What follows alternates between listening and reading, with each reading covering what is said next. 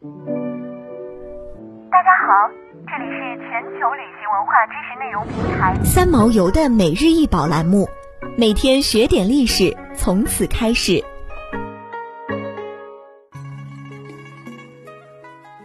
每天学点历史，从每日一宝开始。今天给大家分享的是西汉的博山香炉。博山香炉是中国西汉时期一种常见的熏炉，材质大多是青铜和陶瓷。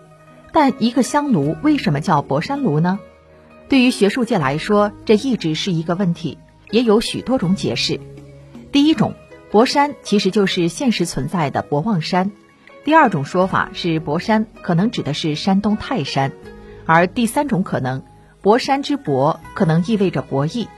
还有一种可能的说法，叫博山炉，是因为最早在博山地区开始生产流行，或者是因为博山地区生产的最为精美，所以以博山为名。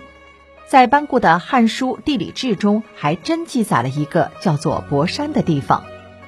一般而言，博山炉由底座、炉柄。炉身和炉盖四个部分组成，其中最特殊的就是博山炉的炉盖。炉盖一般都会被设计成山峦的样子，而且山峦之间往往装饰着动植物图案。在食用的时候，将香料放在炉身之中，点燃之后盖上炉盖，香料产生的缕缕烟气就会顺着炉盖上预留的缝隙上升，有一种云山雾绕的感觉。